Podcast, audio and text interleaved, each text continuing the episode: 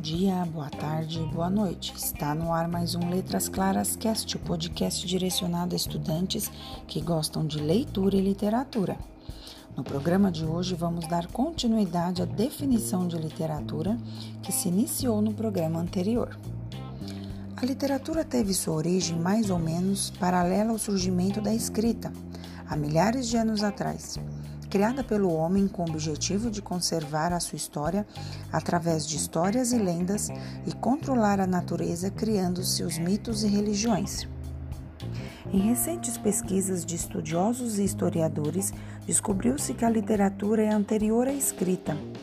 Certas lendas e canções eram feitas oralmente e, neste caso, não existia um autor específico. A literatura era oral, anônima e coletiva. Somente com o surgimento da escrita é que a literatura tomou forma e ganhou a figura do autor. Literatura nada mais é do que uma combinação de palavras com uma intenção estética, cujos gêneros podem ser classificados em histórias, poemas e teatro. Ao combinarem-se as palavras, alcançam-se novos significados, metáforas, sobre os quais o escritor acaba criando sua própria realidade através da imaginação.